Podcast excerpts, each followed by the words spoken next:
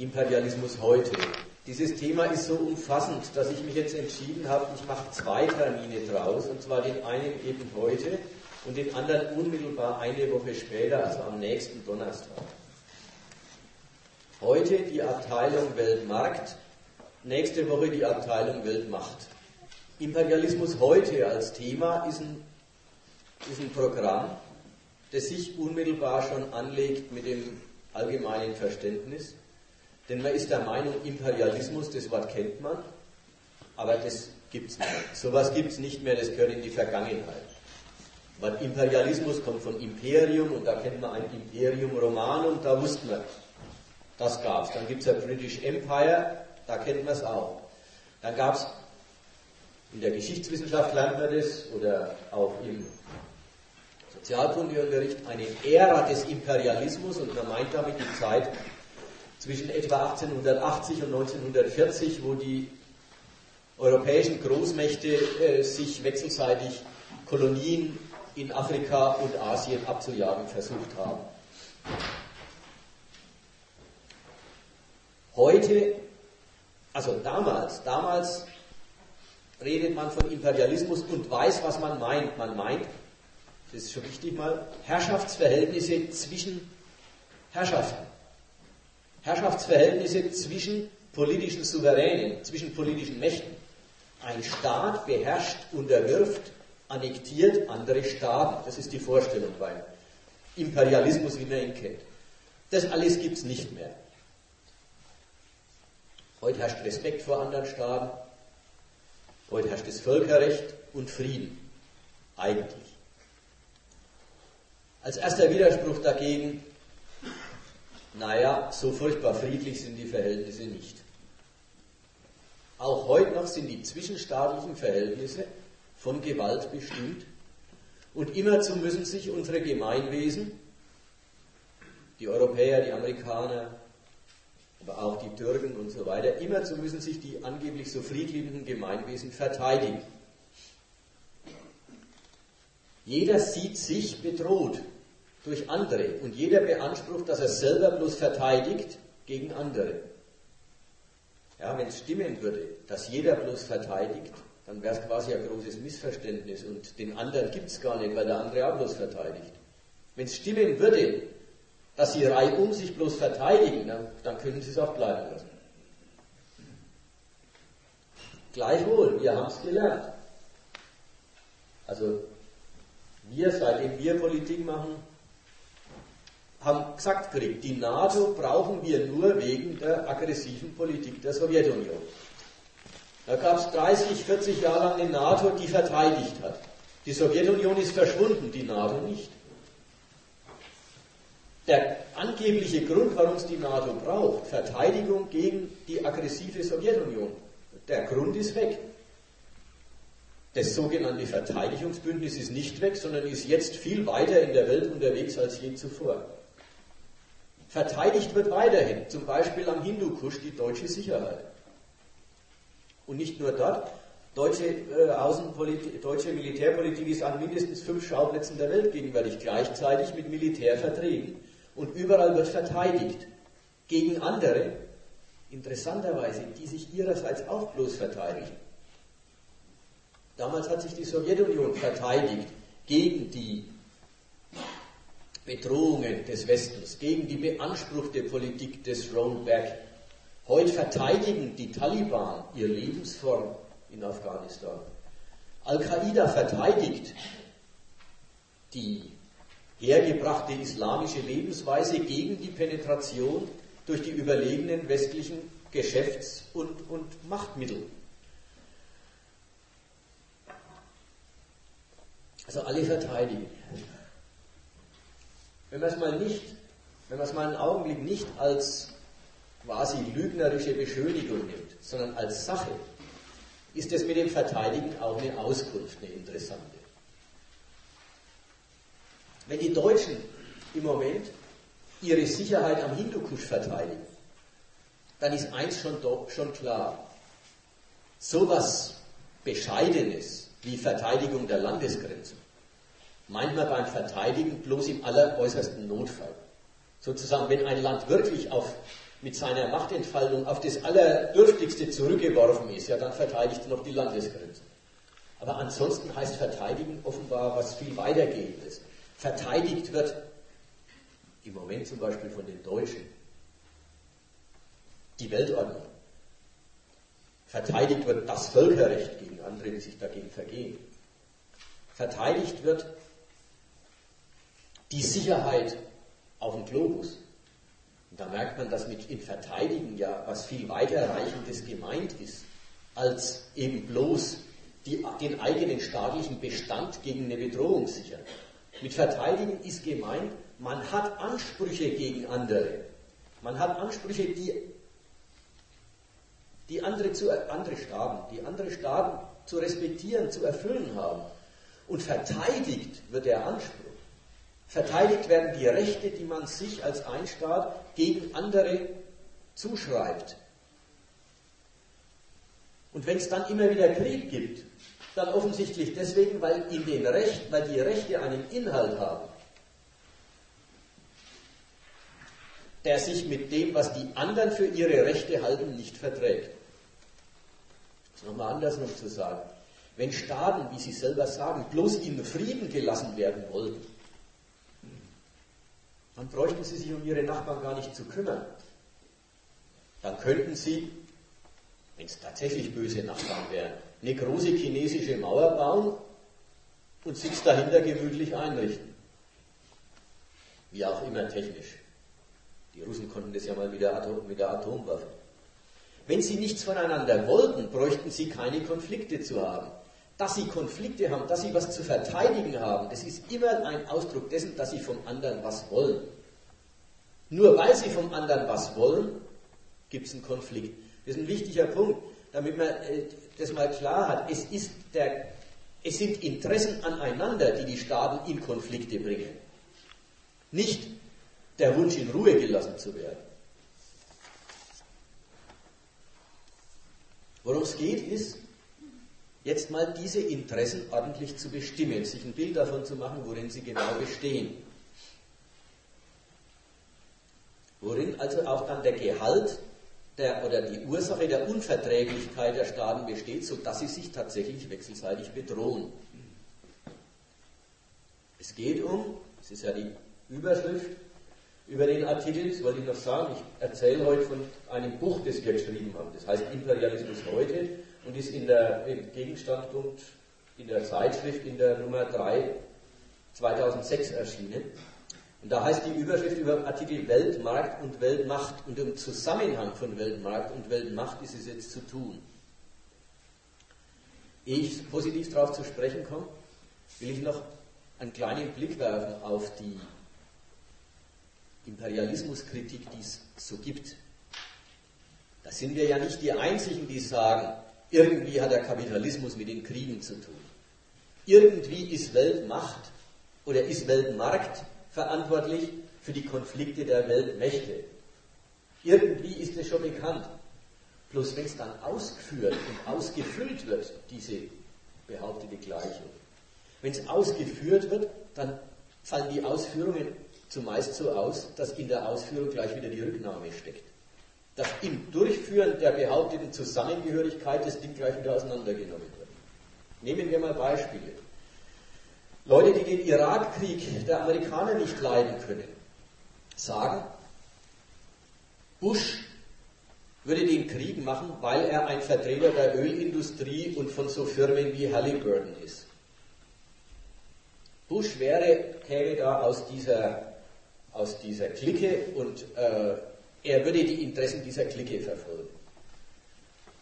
Nämlich entweder gleich Aneignung des irakischen Öls oder Gelegenheiten, damit Firmen wie Halliburton, das ist nun Ölfirmenausrüster, damit, dass die bessere Geschäfte machen. Der Gedanke, das Verhältnis von ökonomischen Interessen, Ökonomie und Machtauseinandersetzung äh, zu erläutern, das steckt dahinter. Man findet einen ökonomischen Grund für den Krieg. Aber der ökonomische Grund für den Krieg ist einer, der schreibt das Ganze einer bestimmten Kapitalfraktion einer Branche zu, Dagegen muss man sagen, es gibt auch in Amerika mindestens genauso viele Branchen, die nicht zuletzt mit dem Irak selber gern Geschäfte gemacht hätten und die ihr Privatinteresse beschädigt sehen durch den Krieg mit dem Irak. Also, so einfach ist es nicht, wenn eine große Nation wie die Vereinigten Staaten den Krieg beginnen, dann tun die das nicht, weil irgendein Kapitalist gesagt hat, ach, das wäre mir jetzt gerade recht. Oder auch eine Branche das sagt. Genauso gibt es andere Branchen, denen es nicht recht ist. Insofern bleibt man hinter der Aufgabe zurück, ein Nationalinteresse, ein Interesse dieses Landes an dem Krieg zu bestimmen. Wenn man sagt, Halliburton, anders ausgedrückt, man trennt schon wieder, also es ist eine Weise zu trennen zwischen einem nationalen ökonomischen Interesse und dem Ereignis, wenn man sagt, es kommt, weil der Bush auf diese und jene Branche in seiner Wirtschaft hört, anstatt auf die anderen, die das gar nicht haben wollen. Nehmen wir einen zweiten Fall, eben das mit dem Öl. Oder viel liest man auch, der Handel mit der dritten Welt ist Enteignung, der Handel mit der dritten Welt ist Raub. Man nimmt denen die Rohstoffe weg. Formulierungen wie man transportiert sie ab. Nach der Sache stimmt es ja, die holen wir ja wirklich ab. Aber die Vorstellung, äh, der, der politische Gegensatz zu dem anderen Staat käme deswegen, weil man dem was wegnimmt, passt gar nicht mehr richtig zur heutigen Welt. Raub ist nicht das Prinzip des Weltmarkts. Man muss erstmal gelten lassen und zur Kenntnis nehmen, heute wird bezahlt, was man abholt. Der dortige kriegt den Preis, den meinetwegen Kakao oder Öl oder sonst irgendwas am Weltmarkt halt kostet. Der kriegt den Preis bezahlt. Und keiner, keiner, auch der Ami, holt nicht Waren ab gegen den Willen derer, die sie dort gar nicht verkaufen wollen. Also wenn man was erklären will, dann muss man erklären, wie im ordentlichen Kaufen und Bezahlen ein Gegensatz steckt. Und man darf nicht, um sich den heutigen imperialistischen Gegensatz zwischen Staaten zu erklären, zu Bildern aus der Vergangenheit greifen, zu Verhältnissen, die es schon mal gegeben hat, aber nicht mehr gibt.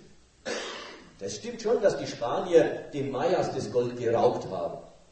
Dass auch der Kolonialismus ja so eine Form von Raub gewesen ist. Im Sinn von, die, das Mutterland überwindet die dortigen Mächte, und wenn es bloß irgendein Wüstenkönig gewesen ist, und macht sich zum Eigentümer der dortigen Bodenschätze. Ja, das gibt es schon für die Zeit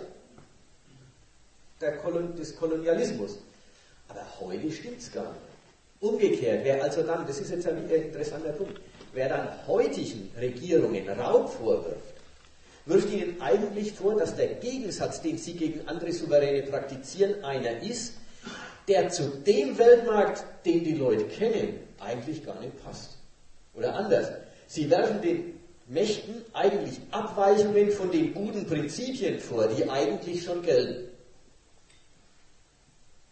Also man muss beim Erklären strenger sein und sagen, nein, der Gegensatz kommt schon durchs Kaufen und Verkaufen und nicht dadurch, dass der Kauf äh, unterbleibt und an seine Stelle der Raub tritt. Noch ähnlich, aber fast schon auch abgehandelt mit dem, was ich bisher gesagt habe ist die Vorstellung, ja, heutige Kriege würden zur, zur neokolonialen Unterdrückung der dritten Welt führen. Auch da haben wir immer dieselbe, dieselbe Leier, dieselbe Masche. Man erklärt sich die, Gewalt, die gewaltsamen Gegensätze und auch den Beherrschungswillen, den es gibt heute in einem Krieg. Da liegt immer, liegt immer ein Beherrschungswille vor. Man erklärt sich den mit Bildern aus der Vergangenheit muss ernst machen. Kein Staat, auch die Amis, wollen nicht zurück zum Kolonialismus. Wenn die Regime Change irgendwo machen, dann wollen sie einen neuen, souveränen Staat etablieren, der als souveräner Staat in ihre Ordnung passt, aber nicht sich eine Kolonie verschaffen. Also in den Prinzipien verkehrssouveräner Staat Handel und Wandel mit Kaufen und Bezahlen. In den Prinzipien muss der Gegensatz stecken. nicht in der vermeintlichen Abweichung davon. Oder anders ausgedrückt, wer den Gegensatz in der Abweichung davon dingfest machen will, der glaubt halt selber nicht, dass beim Kaufen und Verkaufen was Böses unterwegs sein kann. Der hält deshalb für eine ziemlich feine und letztlich faire Verkehrsbahn. Der findet nichts Schlechtes dran.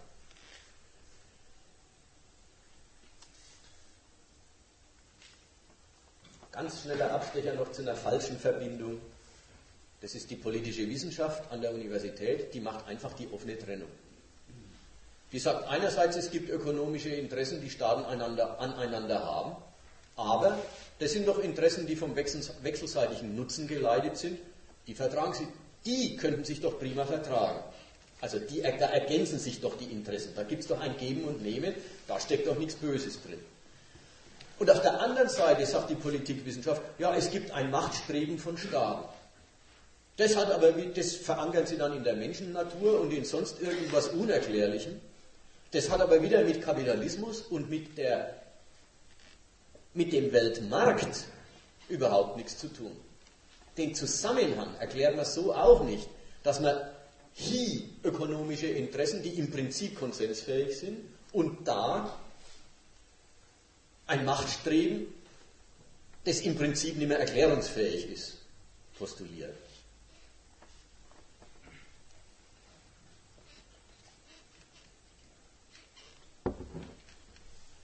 Also, jetzt geht es in den ersten Teil rein, nämlich, worin besteht denn die, das Interesse, das moderne Staaten aneinander haben, oder anders, worin besteht die Benutzung, die ein Staat vom anderen im und durch den friedlichen wirtschaftlichen Verkehr macht. Worin besteht die?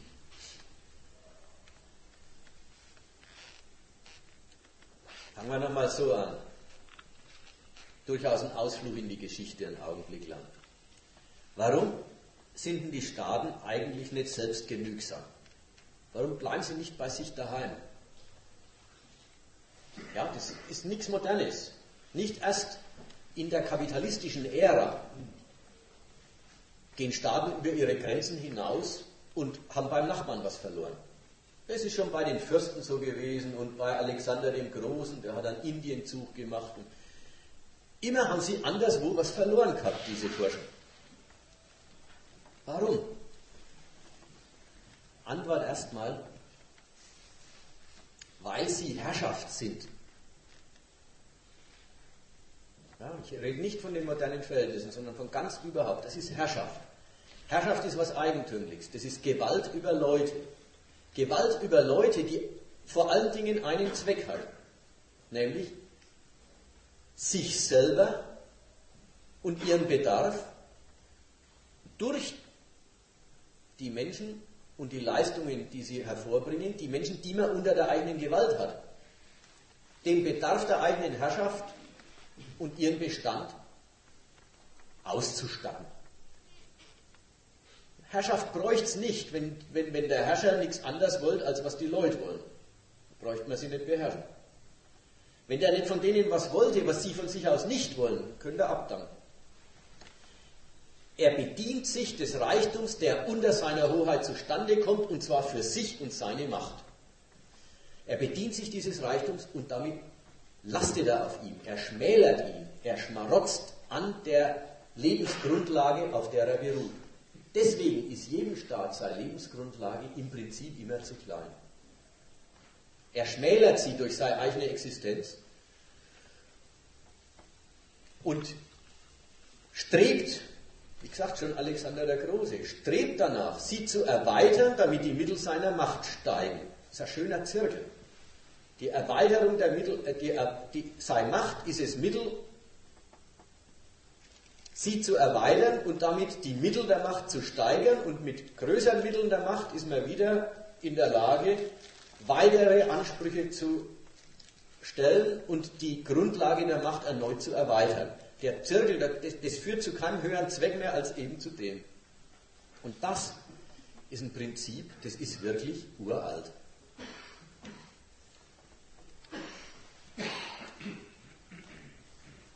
Nach der Seite hin ist die bürgerliche Macht, der Staat, der unsere Verhältnisse bestimmt, nicht grundsätzlich anders als andere. Sein Mittel ist aber anders. Nicht diese Maßlosigkeit, ergiebigere Grundlage der eigenen Macht haben wollen, damit die eigene Macht fester im Sattel sitzt. Nicht diese immanente Maßlosigkeit ist neu. Neu ist aber das ökonomische Mittel. Und da ist schon nach innen eine bedeutende Neuerung, nämlich Kapitalismus ist für Staaten, eine, also für, für eine politische Macht, eine viel attraktivere materielle Existenzgrundlage, als es die vorkapitalistischen Gesellschaften alle gewesen sind. Das ist ja auch der, letzten Endes der Grund, warum Staaten, nachdem es irgendwer mal äh, so halb erfunden hat, warum die Staaten im, über den ganzen Globus das adaptiert haben, angenommen haben. Der eine, weil er das Vorbild der Engländer geschätzt hat und gesagt hat, so musst du es machen, dann stehst du gut da als König. Der andere, weil er Kriege gegen die Engländer verloren hat und gemerkt hat, wenn man es nicht so macht wie die, geht man unter. Aber im Lauf der Zeit haben einfach alle sich das Prinzip angeeignet. Warum? Und was ist, was ist das Ergiebige für eine Staatsmacht, das im Kapitalismus liegt? Der Staat muss nicht einer stationären Produktionsweise seine staatlichen Reichtumsquellen entreißen und sie schmälern dadurch, sondern der Staat hat durch seine Eigentumsgarantie den Standpunkt der Reichtumsvermehrung schon im Volk selber verankert. Er muss das Mehr, das er immer denen wegnimmt, das muss er nicht selber verordnen, sondern zu dem Mehr gibt es ein Streben in der Gesellschaft selber. In der Form des Interessensgegensatzes der Unternehmer untereinander. Jeder will das Wachstum seines investierten Kapitals und in der Form des Gegensatzes der Unternehmer zu den Arbeitnehmern. Sie benutzen die Arbeits Samkeit der, der Massen, die auf ihre Arbeitsstellen angewiesen sind, um ihren Reichtum zu vermehren. Und der Staat ist in der bequemen Lage, sich an einem ständig wachsenden Plus beteiligen zu können durch Steuern. Und muss nicht das Plus, das er ihnen wegnimmt, ihnen immer entreißen und damit die Grundlage schmälern und beschädigen, sondern es ist eine Grundlage, die selber schon, die in sich schon wächst. Das ist der Reiz, den die, die, den die Mächte alle am Kapitalismus entdeckt haben. Und kleiner Exkurs an der Stelle noch. Am selbstbewusstesten und ausdrücklichsten hat diese Lektion eigentlich der ehemalige Ostblock dort vollzogen. Die haben doch mal gemeint, sie machen eine andere Wirtschaftsweise. Die haben doch mal eine ganze Ära lang gesagt, so wie der westliche Kapitalismus wollen sie es nicht haben. Und letzten Endes war Gorbatschows Reformbedürfnis Ende der 80er, Anfang der 90er Jahre ist geboren aus ja, so eine selbstwachsende Grundlage wie die, das möchten wir auch haben. Immer zu, immer zu einem Plan plus verordnen zu müssen und dann, und dann mit der Trägheit der Gesellschaft kämpfen, die das, die das von sich aus gar nicht so leicht hergibt. Schien den Herrn im Kreml und dann in allen anderen Ostblockstaaten viel unbequemer, als einen Kapitalismus vorzustellen in dem das Wachstum ein immanentes, ein, ein Zweck ist, der in die Gesellschaft eingepflanzt ist und nicht immerzu ihr durch staatliches Kommando neu abgerungen werden muss.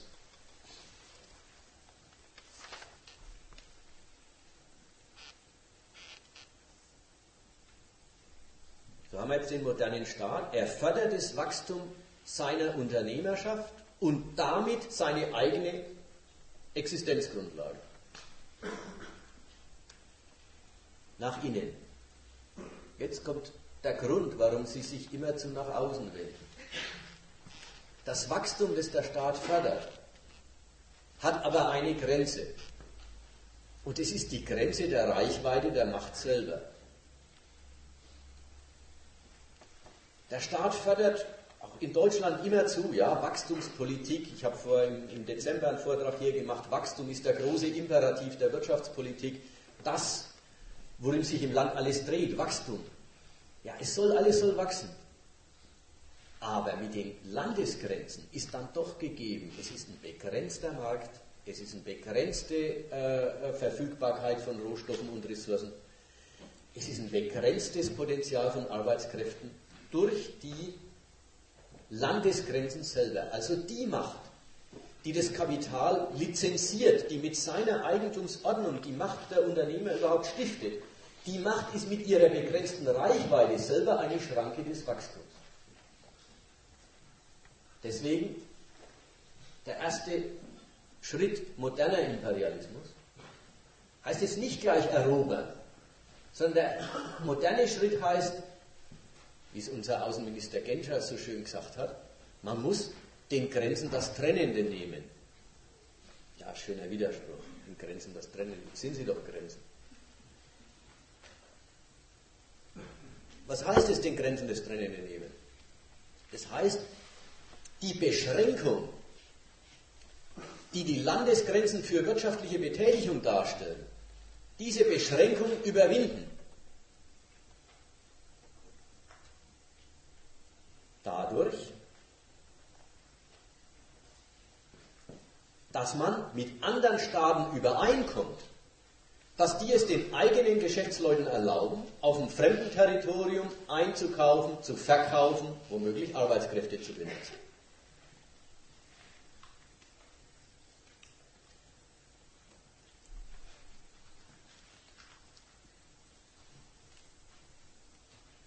Auch dieser Punkt ist noch rückzublicken auf Alexander den Großen und römische Reich und so weiter.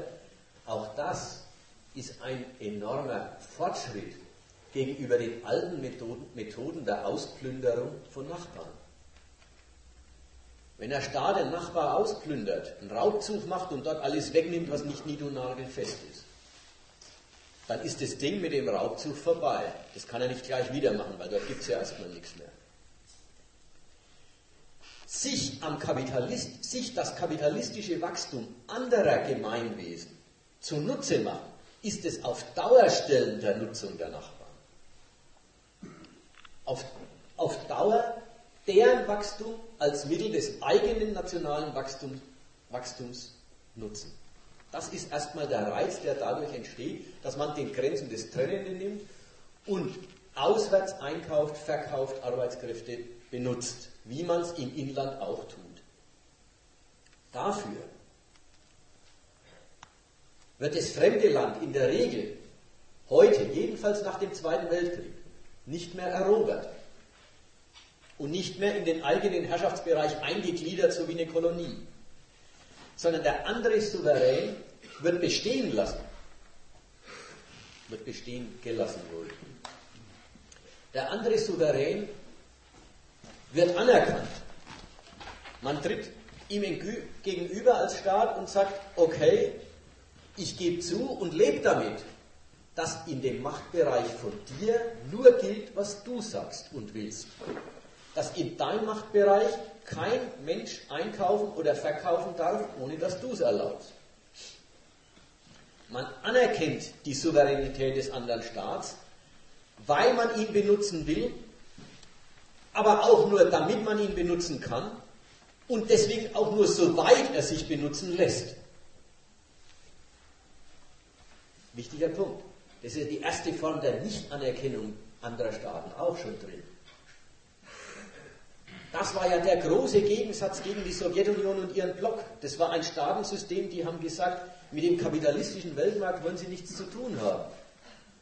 Die haben gesagt, sie wollen ihn Ruhe gelassen ökonomisch wenigstens. Dieses sich nicht der Benutzung durch Handel und Wandel zur Verfügung stellen, das war, das, das war eigentlich die Kriegserklärung. Das war die erste totale Unverträglichkeit und deswegen ist mit denen auch bis zu ihrem Ende kein richtiger Frieden, sondern immerzu kalter Krieg zustande gekommen.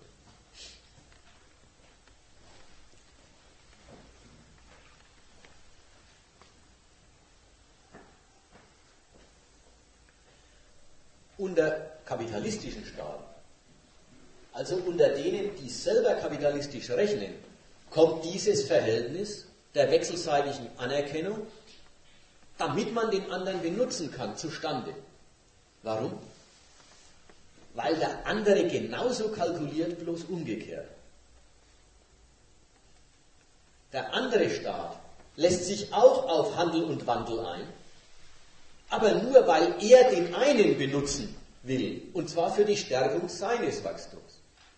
Das haben wir was Eigentümliches. Zwei Staaten ziehen voreinander den Hut, lassen sich auf Respekt und zivilisierte Geschäftsformen ein, und zwar weil sie genau was total entgegengesetztes wollen.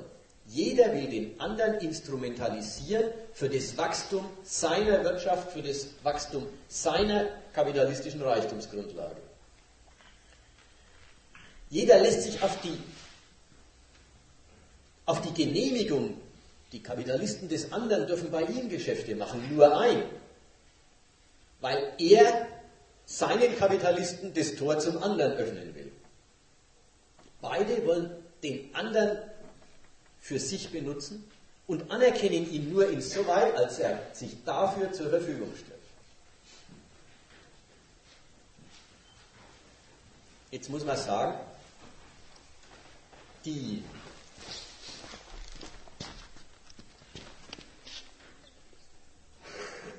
Entgegensetzung der national egoistischen Zwecke ist der Mensch, ist der Welt heutzutage eigentlich kein Geheimnis. Das ist doch irgendwie klar. Jeder Staat ist ein jedem, jeder Staat ist ein unbedingter Egoist. Er lässt sich auf den Verkehr mit dem anderen ein, weil es ihm nützen soll. Das weiß irgendwie jeder. Und dass das entgegengesetzt ist, wenn der andere dasselbe will, bloß von der anderen Richtung her, ist auch keine mehr Rätsel. Nur eins ist dem, ist dem allgemeinen Urteil nicht so geläufig. Dass die Verwirklichung dieses Anliegens auch wirklich ausschließend ist. Dass es also nicht gut sein kann, dass der andere den einen und der eine den anderen benutzt, sondern dass dieses Benutzen sich schon ein bisschen sortiert in ein Benutzen und in ein Benutzt werden. Also jetzt geht es ein bisschen darum, wie schaut der Verlauf der Konkurrenz der Nationen um ihr jeweiliges nationales Kapitalwachstum aus. Also der erste Punkt war, Staaten lassen sich auf den wechselseitigen Verkehr ein um den anderen als Quelle des eigenen nationalen Reichtums zu benutzen. Wie tun sie das? Sie erlauben ihren Geschäftsleuten grenzüberschreitend Geschäfte zu machen. Und das hat die Bedeutung, sie treten selber, die Nationen treten ein in eine Konkurrenz um die Benutzung des jeweils anderen. Das ist auch heute gar kein Geheimnis. Jeder weiß von Standortkonkurrenz. Jeder weiß davon, wir Deutschen, Deutschland steht in Konkurrenz zu China, Korea, Indien, aber auch zu Frankreich, zu Tschechien etc. etc. Wir müssen uns in der Konkurrenz mit anderen Standorten behaupten, sonst gehen wir unter.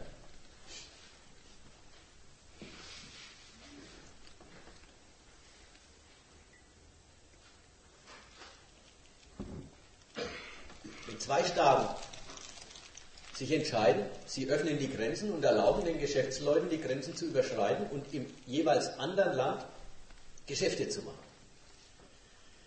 Deswegen, weil den Staaten selber und allen Unternehmern auf ihrem Territorium der einheimische Markt zu klein war. Da muss man sagen, jetzt sagen zwei Staaten, unser Markt ist uns zu klein. Wir erlauben jeweils dem anderen auf, mein, auf dem eigenen Markt zu gehen und gehen selber auf den anderen ist ja dadurch größer geworden.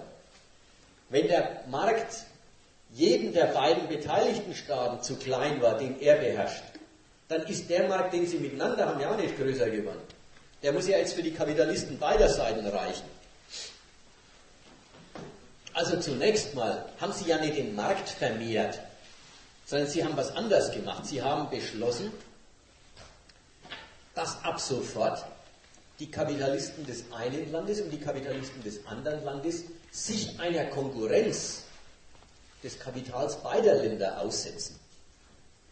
Der, der, Markt lässt sich schon vergrößern, aber halt für das Unternehmen, das sich in dieser Konkurrenz durchsetzen kann. Wenn die Grenzen geöffnet werden und in beiden Ländern äh, Geschäfte gemacht werden, dann, wie gesagt, ist die Kaufkraft erstmal nicht größer geworden, der, der sich die Kapitalisten beider Länder bedienen können und die ihnen vorher in ihren jeweiligen Ländern beiden zu klein war. Aber die Kaufkraft wird größer für, das Land, äh, für die Firma nämlich, die sich im grenzüberschreitenden Geschäftsverkehr durchsetzt. Und zwar dadurch, dass sie mit ihrem Erfolg andere Konkurrenten aus dem Feld wirft und fertig und kaputt macht, dass andere Kapitale den Konkurrenzkampf verlieren und untergehen. Dadurch kann das eine Land, kann der Kapitalist, der eine Kapitalist den großen Markt nutzen. Und dadurch wird der Markt für ihn größer, ohne dass er zunächst mal überhaupt größer wird.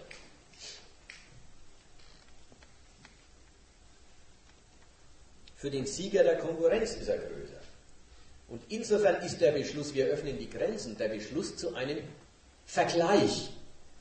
Zwei Staaten lassen sich darauf ein, dass sich ihre Unternehmer vergleichen. Und zwar daran, an dem Maßstab vergleichen, wer die preisgünstigere Ware herbringt oder wer bei einem gegebenen Marktpreis den größeren Gewinn in, die, in, in den Kaufpreis der Ware, im Kaufpreis der Ware unterbringt. Auf diese Konkurrenz lassen sich beide Staaten ein. Und sie lassen sich auf sie nur ein, weil sie sie gewinnen wollen. Das Land, das die Arbeit der arbeitenden Menschen erfolgreicher für konkurrenzfähige Ware nutzt, das kann den größeren Markt nutzen. Der andere Kapitalist, Kapitalist kann ihn nicht nutzen. Deswegen ist schon klar, die Konkurrenz, die man damit eingeht, eröffnet Wachstumschancen, aber erstmal keineswegs automatisch für beide Seiten, für beide Staaten. Und wenn für beide Staaten, dann wäre es ein reiner Zufall, wenn es für beide Staaten in gleichem Maße wäre. Die Konkurrenz, die da eröffnet wird, ist, jetzt, jetzt, jetzt, jetzt, entscheidet ja die Konkurrenz der Unternehmer drüber, welches Land den größeren Markt als Wachstumschance hat nutzen können und welches Land es nicht gekonnt hat. Vielleicht lohnt sich an der Stelle nochmal ein kleiner Exkurs. Man muss sich klar machen, dass es beim Austausch, den die moderne Staaten erlauben und einrichten, nicht um den Gebrauchswert geht. Der ist das Mittel des Gelderwerbs. Bei Attac habe ich gelesen, ich bin auch kein Gegner des Welthandels, denn schließlich trinke ich Bohnenkaffee. Aber man muss sehen, der Welthandel findet nicht statt, damit wir Bohnenkaffee haben. Und nicht statt, damit wir Bananen und Südfrüchte und so weiter, was nicht bei uns wächst, haben. Der Welthandel findet nur statt dann und nur dort, wo Unternehmer mit diesen Dingern Gewinne machen können. Und deswegen ist umgekehrt so, wo das nicht geht, findet der Austausch der Gebrauchswerte auch gar nicht statt. Also die Pharmaindustrie verkauft an Afrika sehr wenig Medikamente, weil die einfach die nicht zahlen können. Da wäre ein Bedürfnis nach dem Gebrauchswert, nach dem nützlichen Ding, nach dem Medikament. Aber wenn kein Geschäft mitgeht, dann ist kein, kein Unternehmen daran interessiert, hier die Ware, die es hier gibt und dort nicht, hinzuschaffen. Also da ist die Versorgung mit Gebrauchswerten ist der, ist der Nebeneffekt des Gelderwerbs und nicht umgekehrt.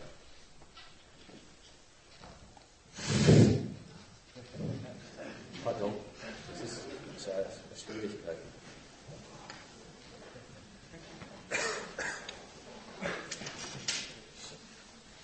Trotzdem, auf dieser Ebene, zwei Staaten lassen sich darauf ein, grenzüberschreitenden Geschäftsverkehr einzurichten, weil jeder den anderen als Quelle des nationalen Wachstums bei sich nutzen will. Auf dieser Ebene kommen durchaus noch beiderseitige Nutzen zustande. Also die Öffnung der Europäischen Union. Ja, dass da so immer neue Staaten angegliedert werden und so. Das hat durchaus, speziell wenn es sich dann als Handelsblock gegen Dritte richtet, das kann durchaus die Seite haben, alle haben Wachstum. Und diese Freihandelspropagandisten, die, die werben ja immer damit, alle können Wachstum haben, wenn man nur die Zölle weglässt. Und es kann auch auf dieser Ebene noch passieren, dass alle Wachstum haben. Ein Nullsummenspiel ist es nicht, denn wenn einer wächst, dann ist er ja auch gleich wieder als Käufer zum Beispiel ein größerer. Wenn also ein deutscher Automobilproduzent wächst und seine Autoreifen in Frankreich oder Italien bestellt, dann mag er als, als Autoverkäufer konkurrieren gegen französische Autofirmen und die beschädigen. Als Käufer von Reifen kann er für französische Reifenproduzenten wieder eine Wachstumsgelegenheit sein. Also auf der Ebene, ein Nullsummenspiel ist das auf der Ebene nicht. Aber das, deswegen ist es so wichtig, in dem Zusammenhang die Ebenen auseinanderzuhalten. Wachstum in verschiedenem Maße kann durchaus auf allen Seiten der Welthandelsbeteiligten zustande kommen. Also der erste Zweck kann durchaus gelingen. Kaum stellen wir uns auf den nächsten Standpunkt, ist das schon nicht mehr drin. Kaum stellen wir uns nämlich auf den Standpunkt, dass die Staaten nicht nur Wachstum wollen und das vielleicht auch Krieg, sondern dass die Staaten den grenzüberschreitenden Verkehr bilanzieren. Jetzt habe ich doch wieder dieses Geräusch drin, oder? Wenn Staaten den grenzüberschreitenden Verkehr bilanzieren, dann haben, jetzt, jetzt geht's, ja.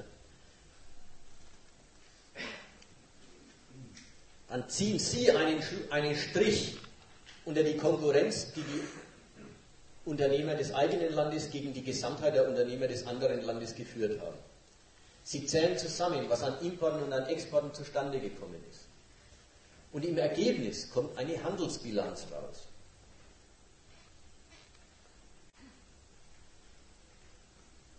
Das konkurrenzfähigere, produktivere Land, das Land, das Arbeit lohnender, gewinnbringender anzuwenden vermag, kann natürlich im Ergebnis mehr verkaufen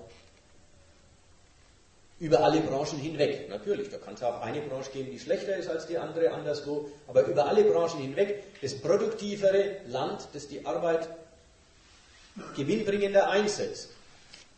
Das kann mehr verkaufen und hat deswegen eine positive Handelsbilanz. Umgekehrt, dazu sind übrigens auch Importe keine Schande. Meistens sind die größten Exporteure auch die größten Importeure. Umgekehrt, das Land, das in der Konkurrenz zurückfällt oder zurückliegt, dessen interne Produktivität geringer ist als die des Nachbarlands, das Land kann nicht verkaufen. Seine Verkaufsfähigkeit, seine Fähigkeit, den Weltmarkt für Verkäufe zu nutzen, schrumpft. Das Land kauft ein, aber verkauft nicht. Ergebnis, es hat eine negative Handelsbilanz. Das alles ist nicht furchtbar schlimm, wenn sich die Handelsbilanz heuer so rumdreht und nächstes Jahr umgekehrt darstellt.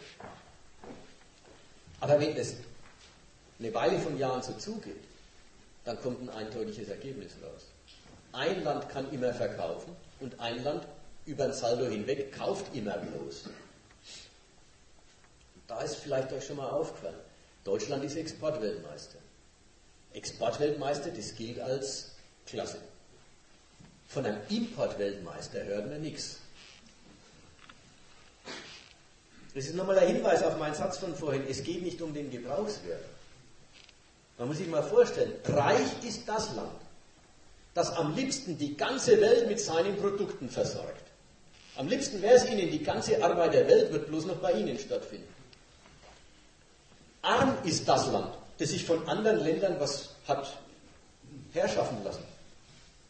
Das Land ist importiert, das also dann Maschinen oder Orangen gekriegt hat, die es wollte.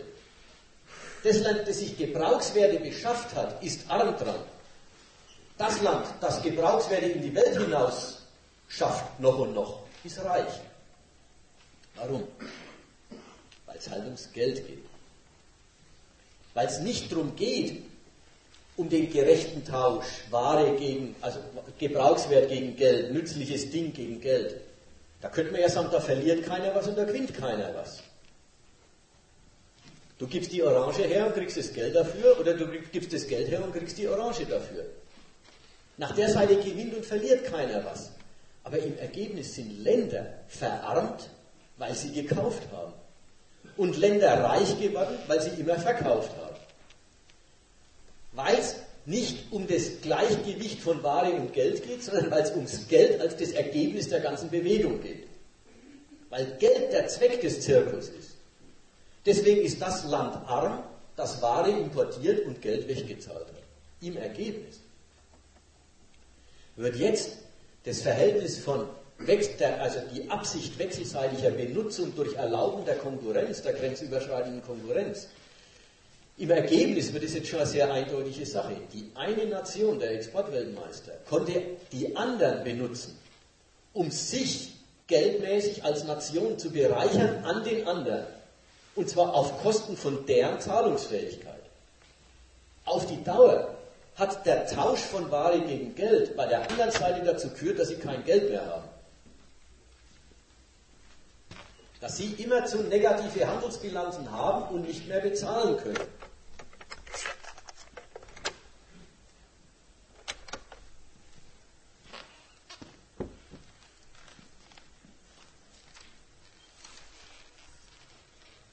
Wir einen ersten aber noch lange keinen endgültigen Begriff von, was ein armes Land ist.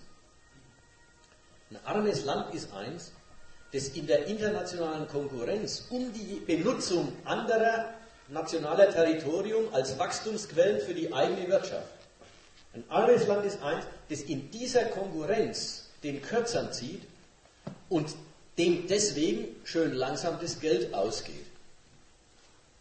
Dem deswegen auf die Dauer die Fähigkeit am internationalen Handel sich zu beteiligen verloren geht. Die können nicht mehr kaufen. Aber das ist noch lange nicht das letzte Wort der internationalen Konkurrenz. Gerade dann nämlich, das ist der Übergang zum nächsten Punkt.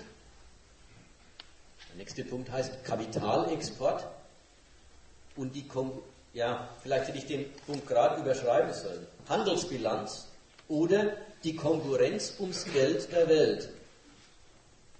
Das ist schön dialektisch. Und der nächste Abschnitt heißt Kapitalexport oder die Konkurrenz ums Weltgeld.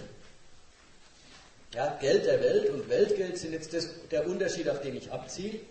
Geld der Welt, dort tun wir erstmal so wie Geld, wir wissen alle, was Geld ist. Und ein Land hat am Schluss alles Geld und dem anderen geht es Geld aus. Und erst in dem jetzigen Kapitel erinnern wir uns daran, dass Geld heutzutage ja lauter nationale Währungen sind. Also es gibt ja das Geld der Welt. Na, sagen wir mal so, wie es in der Zeit des Goldstandards Gold als das Geld der Welt gegeben hat. Das gibt es ja so nicht mehr. Also, gerade dann, wenn eine Nation handelsunfähig geworden ist, weil sie im Handel immer verloren hat, sagen die anderen nicht, okay, die sind ausgelutscht, lassen wir sie liegen, gehen wir woanders hin. Sondern genau die Niederlage ist schon wieder eine Geschäftsgelegenheit.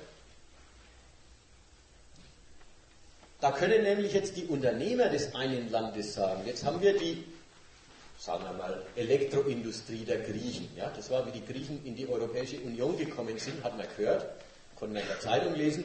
Es findet eine Deindustrialisierung Griechenlands in puncto Elektroindustrie statt. Ja, die sind halt Bosch und Siemens nicht gewachsen gewesen. Dann hat Bosch und Siemens den Markt übernommen und die dortigen Firmen sind kaputt gegangen. Aber das ist ja bloß der erste Akt. Das ist der Akt des Handels, der Niederlage im Handel und damit dann auch der Kaufunfähigkeit des Partnerlands. Kaum ist es passiert, entdecken Bosch und Siemens, ein Bedarf nach Elektroartikeln gibt es in Griechenland ja schon. Und wenn die griechischen Firmen den Kampf um den griechischen Markt verloren haben und wir ihn gewonnen haben, dann ist es für uns ja vielleicht noch lohnender, billige griechische Arbeit in Griechenland für griechische äh, Elektroartikel zu benutzen oder gleich für europäische Elektroartikel zu benutzen. Wir exportieren nicht Ware, wir exportieren gleich Kapital dorthin. Wir expandieren als Firma auf das andere Territorium und benutzen Arbeitskräfte und Marktbedingungen und Steuerbedingungen und was alles sonst noch gibt dort. In der Regel ist es von dem Zielland gern gesehen. Schon gleich, wenn der Fall wie der griechische vorliegt. Eine Deindustrialisierung durch überlegene ausländische Konkurrenz hat stattgefunden. Also ist das Bedürfnis, Kapital, komm herein, benutze meine Arbeitskräfte, mache aus meinen Nationalressourcen Geldquellen. Ich selber kann es nicht mehr. Also gerade das Unterlegensein ist der schönste Grund, warum er Tür und Tor öffnet und sagt, Kapital, komme herein, benutze meine äh, Geschäftsbedingungen im Land. Dann werden wieder Löhne bezahlt, dann finden Umsätze statt, dann werden sogar Steuern am Staat entrichtet, weil ja Geschäft geht. Also das Zielland will's. Ich habe jetzt das Beispiel der unterlegenen Länder genommen. Tatsächlich findet Kapitalexport natürlich nicht nur in die kaputten Länder statt und nicht nur von den totalen Siegerländern. Kapitalexport findet heutzutage von allen nach allen, von allen in alle Richtungen statt. Zumindest von allen Potenten. Die, die, die wirklich nichts mehr haben, also auch kein Kapital haben, können auch kein Kapital exportieren.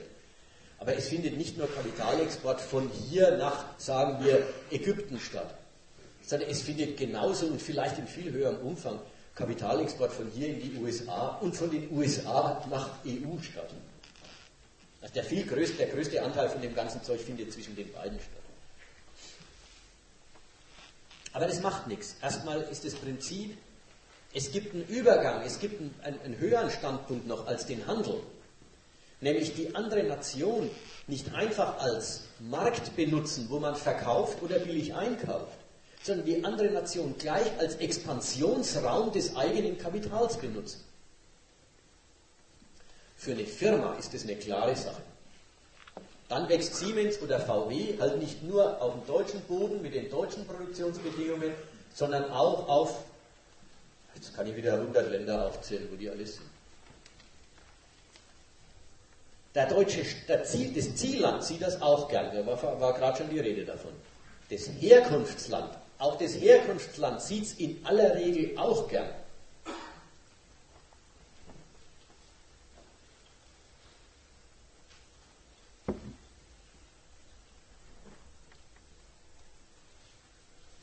Eine Regierung wie die deutsche, die ein kapitalbeheimatetes lauter Global Player umfasst, hat gar nichts dagegen, dass eben VW, Audi etc. ins Ausland gehen. Zunächst mal, weil Ihr Global Player sich ja in der Welt durchsetzen soll und dafür muss er alle Gelegenheiten günstigen Produzierens benutzen, um gegen amerikanische, englische und so weiter, die ihrerseits die ganze Welt benutzen, ja auch konkurrenzfähig zu sein. Zweitens sind die sich ganz sicher, die Staaten. Oder sie setzen drauf, sie verlassen sich drauf, selbst wenn es nicht eintritt, verlassen sie sich drauf, dass es eine Rückwirkung auf den heimatlichen Standort gibt, wenn eine Firma auch im Ausland wächst. Dass Forschung und Entwicklung daheim gefördert wird, wenn deutsche Autofirmen Modelle auch im Ausland produzieren lassen. Dass die Nachfrage nach deutschen Teilen steigt, wenn im Ausland Montagewerke errichtet werden. Dass das Geschäft deutscher Banken steigt, wenn deutsche Firmen nicht bloß im deutschen Maßstab, sondern im globalen Maßstab operieren. Dass die Attraktivität der deutschen Börse steigt, wenn eine Weltfirma an der deutschen Börse gehandelt wird und so weiter. All die Sachen, da verlassen sich die Regierungen drauf. Das gibt schon nationale Rückwirkungen und sie verlassen sich drauf auch dann, wenn die nicht eintreten. Denn so selbstverständlich ist es mit dem Eintreten dann nicht mehr. Immerhin geht das Kapital ja ins andere Land stiftet dort Umsätze, zahlt dort Löhne, zahlt dort Steuern und ein Staat kann das auch als, ja, das fehlt ja hier, betrachten. Und wir haben das in den letzten Jahren erlebt, es gibt, gab deutsche Klagen, das Kapital geht ins Ausland und sehr wenig Auslandsinvestition kommt nach Deutschland. Aber nie hat es so weit geführt, dass die, dass die, dass die Regierung den Firmen irgendwelche Hindernisse in den Weg gelegt hätte, wenn sie ins Ausland gehen. Es hat in Deutschland immer zu bloß dazu geführt, zu einer Selbstkritik, wir müssen attraktiver werden für, für ausländisches Kapital, um in Deutschland sich anzulegen. Und nie hat es dazu geführt, wir verbieten deutschen Firmen ins Ausland zu gehen. Warum? Weil sie sich auf diesen Nutzen verlassen und weil sie noch einen ganz anderen, fundamentaleren Nutzen im Auge haben für die Nation. Jetzt komme ich zu dem richtig schweren Punkt. zu dem Nutzen, den die Auslandsinvestition fürs nationale Geld bedeutet. Bisher habe ich geredet über den Nutzen, den die Auslandsinvestition für den nationalen Standort bringt, vielleicht bringt, wahrscheinlich bringt, aber vielleicht auch nicht bringt. Jetzt geht es um den Nutzen, den die Auslandsinvestition für das nationale Geld bringt. Und da sind wir an einem heiklen Punkt, weil wir an der, da, da sind wir an einer selber schon, an einem Scharnier, an einer Schnittstelle zwischen Geschäft und Staatsgewalt. Denn, Schwierigkeit, was ist Geld? Einerseits ist Geld die vom Staat getrennte Privatmacht des Eigentums. Ja, Geld ist Eigentum in schlagkräftiger Form. Mit Geld kannst du dir alles in einer Welt des Eigentums zugänglich machen. Ich erinnere bloß rückwärts dran. Das heißt, in einer Welt des Eigentums ist man zunächst mal von allen Gebrauchsgütern ausgeschlossen. Alles, was man braucht und was es gibt, gehört schon irgendwem. Und man darf es nicht nehmen, obwohl man es bräuchte und obwohl es es gibt. Man muss es kaufen. Man muss also ein Eigentümerinteresse des Eigentümers befriedigen. Der Eigentümer muss es für lohnend halten, das wegzugeben. Deswegen umgekehrt Geld haben ist die Macht, auf alles zugreifen zu können. Es ist die Macht über fremde Arbeit und fremdes Produkt. Es ist eine gesellschaftliche Macht, die man in der Arschtasche mit sich rumdreht. Ja, das ist eine Eigentümlichkeit der bürgerlichen Welt, der modernen Welt. Macht über fremde Arbeit und fremdes Produkt als Gegenstand, den man so in der Hand halten kann. Einerseits die vom Staat getrennte Privatmacht des Eigentums, das ist Geld. Andererseits, Geld heutzutage ist ja zugleich vom Staat gemacht. Also das Geld, mit dem wir operieren, sind Papierzettel. Papierzettel, die sind gedruckt. Die druckt die Bundesdruckerei und zwar in Quantität und Qualität, wie die Regierung sagt, dass sie es haben will. Einerseits die vom Staat getrennte Macht des Eigentums, andererseits ein totales staatliches Produkt. Wodurch ist dieses Produkt überhaupt Privatmacht des Eigentums? Zunächst erstmal nur dadurch, dass ein staatliches Gesetz gibt, das jeden Eigentümer verpflichtet, diesen Zettel als endgültige und vollwertige Befriedigung seines Eigentümerinteresses entgegennehmen zu müssen. Ja, es gibt beim gesetzlichen Zahlungsmittel eine Entgegennahmepflicht. Du kannst selber sagen, was die Ware kostet, aber du kannst nicht sagen, den Zettel nimmst du nicht. Der Käufer muss den Preis zahlen, den du verlangst. Das wohl. Aber dass das Geld nichts, dass das Geld nicht angenommen werden könnte, das steht nicht in deiner Freiheit. Wenn der Käufer die Quantität an Geld hinlegt, die du verlangst, musst du das Geld auch nehmen. Was hast du dann am Zettel? Dessen Macht wiederum einzig darin besteht, dass der Staat dir mit deinem Zettel garantiert, dass auch jeder andere ihn nehmen muss. Die vom Staat getrennte Macht des Eigentums ist total begrenzt auf die Reichweite der Macht, auf die Reichweite der Staatsmacht und ihrer Fähigkeit, ihrem Zettel Respekt zu verschaffen.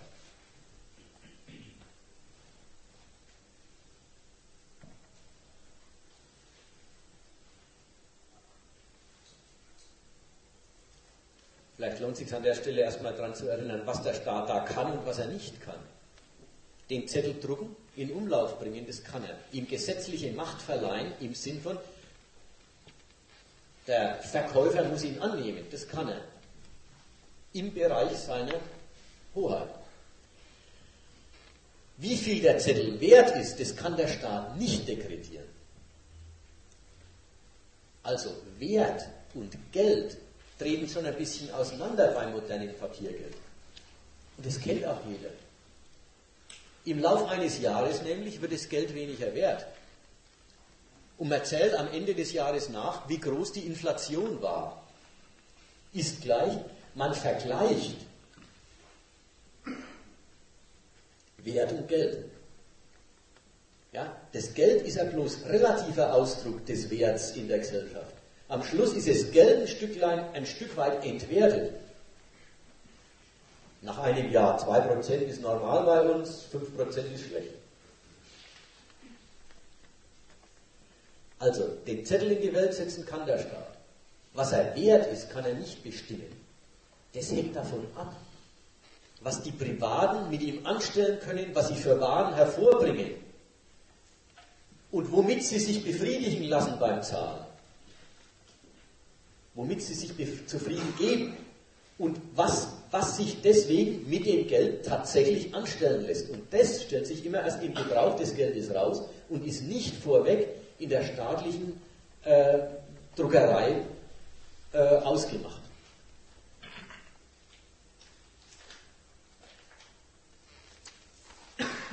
So diese Schnittstelle, diese Schnittstelle von Privatmacht, von Kapital und Staatsmacht, das Geld, also ist zunächst ein, nationale, ein nationales Druckerzeugnis. Gilt, soweit die Grenzen des Staats und seines, und seines Kommandos reichen.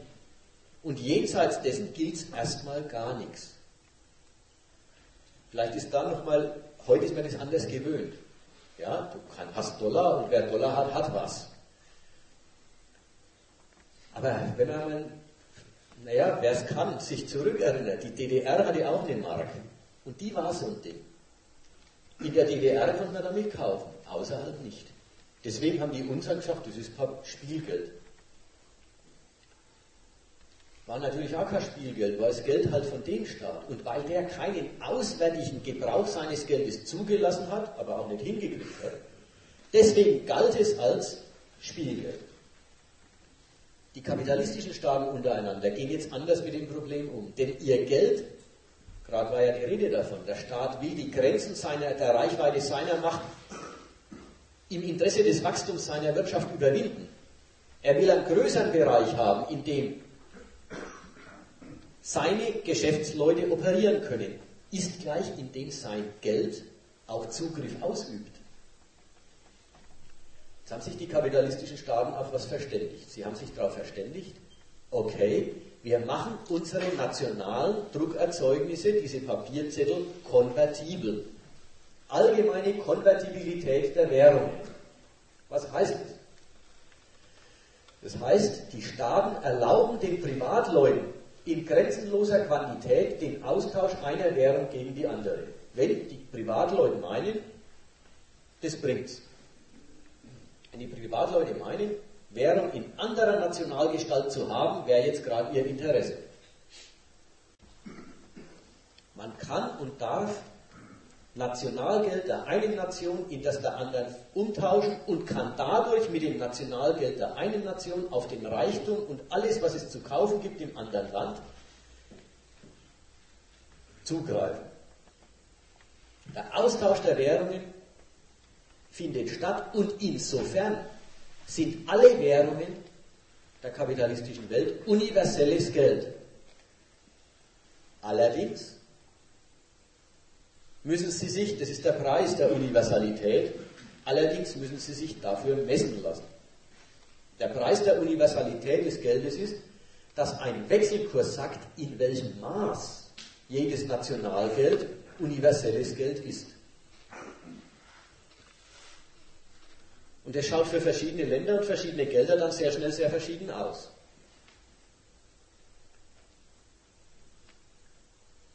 Da ist dann das Geld eines Landes eine ganz armselige Quantität im Lichte dessen, was man braucht, um meinetwegen in Europa oder in Amerika irgendwas kaufen zu können. Umgekehrt ist dann europäisches Geld ein Riesenbatzen im Vergleich zu dem, was man braucht, um in was weiß Indien, äh, eine Semmel zu kaufen. Also alle Währungen sind austauschbar, aber was sie wert sind im Lichte fremder Währung, ist im Wechselkurs festgelegt und den Wechselkurs bestimmen Angebot und Nachfrage nach den Währungen auf dem Weltmarkt exekutiert von den Geldhändlern in den großen Banken. Da ist jetzt dann schon klar, die Währung des Exportweltmeisters wird immer auswärts gebraucht. Ist ja bloß ein anderer Ausdruck dafür. Gewisse Ausländer wollen immer was kaufen, was in Deutschland hergestellt und damit mit deutschem Geld bezahlt wird in letzter Instanz. Ist ganz egal, ob das in erster Instanz dann in Brasilien gekauft wird, das Produkt. Irgendwie muss der deutsche Produzent befriedigt werden und das heißt, er muss in letzter Instanz mit deutschem Geld bezahlt werden. Das heißt, der Exportweltmeister erzeugt immer automatisch eine hohe Nachfrage nach seinem Geld. Und die Länder mit den schlechten Exporten, mit den Importüberschüssen, erzeugen in der Bilanz immer sehr wenig Nachfrage nach ihrem Geld. Und dann sagt der Devisenhandel, ja, wenn das so ist, dann geben wir das teure Geld, äh, das, das, das stark nachgefragte Geld, nur mehr teurer her. Und das schwach nachgefragte Geld muss in größerer Quantität auf den Tisch, damit es von dem stark nach, nachgefragten Geld eine Einheit kriegt. So steigen und sinken die Wechselkurse als Ergebnis des Konkurrenzerfolgs im Handel. Jetzt ist, kommt eine gute Währung und eine gute Währung macht jetzt dann Kapitalexport. Also Kapitalisten eines Landes mit guter Währung machen Kapitalexport. Sie haben in ihrem Land Wachstum hingekriegt. Hier gibt es Kapital, das sich noch anlegen will. In anderen Ländern herrscht Kapitalmangel. Vielleicht, weil sie niederkonkurriert worden sind als Konkurrenten. Im anderen Land braucht man Auslandsinvestitionen. Man bittet das fremde Geld herein. Und jetzt findet etwas Interessantes statt.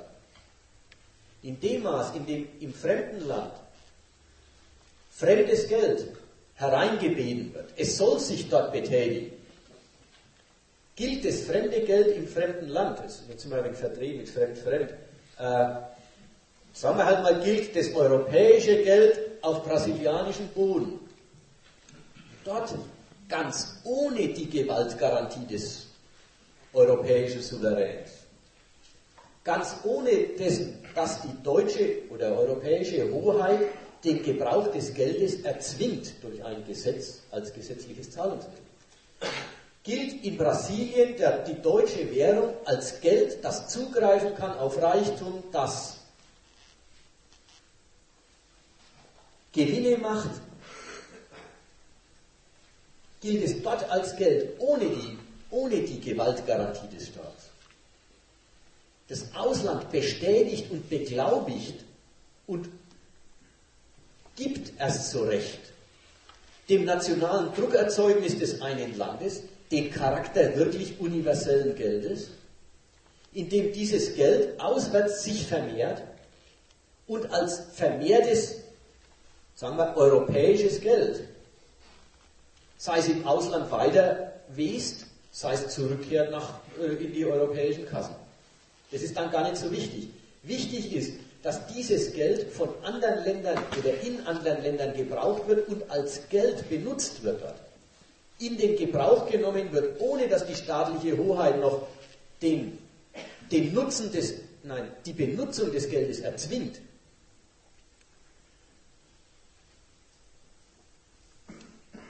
Das führt dann dazu, dass manche Gelder in der Welt tatsächlich vollkommen unabhängig und weit über die Reichweite der Staatsmacht hinaus, die das Geld emittiert, echt Geld sind, das überall gebraucht wird, das überall in der Welt sich anlegt, sich vermehrt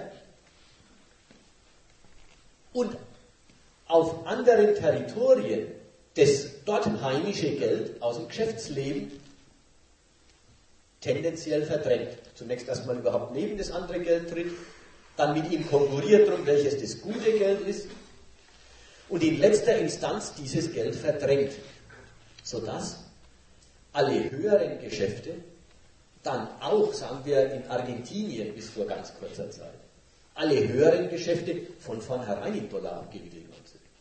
Und nicht nur von Amerikanern, also von US-Amerikanern, sondern auch von Argentiniern, die gesagt haben, ach Gott, mit dem Peso, ja, ja, der gilt bei uns schon.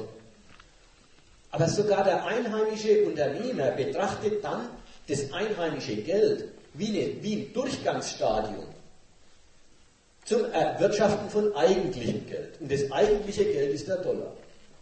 Und so gibt dann die ganze Welt dem Dollar oder auch dem Euro in dem Sinn Kredit, als dass sie das Geld nehmen und benutzen und ihm damit den Status, es ist ein Geld, das überall in der Welt was wert ist, zuteilen, dadurch, dass sie auf das Auslandskapital angewiesen sind. Jetzt haben wir ein, neu, ein neues Stadium von Sieger und Verlierer, jetzt in ganz anderer Hinsicht.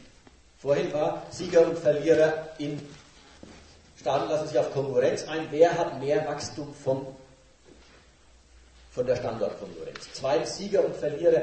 Welche Nation kann Geldzuschüsse verbuchen?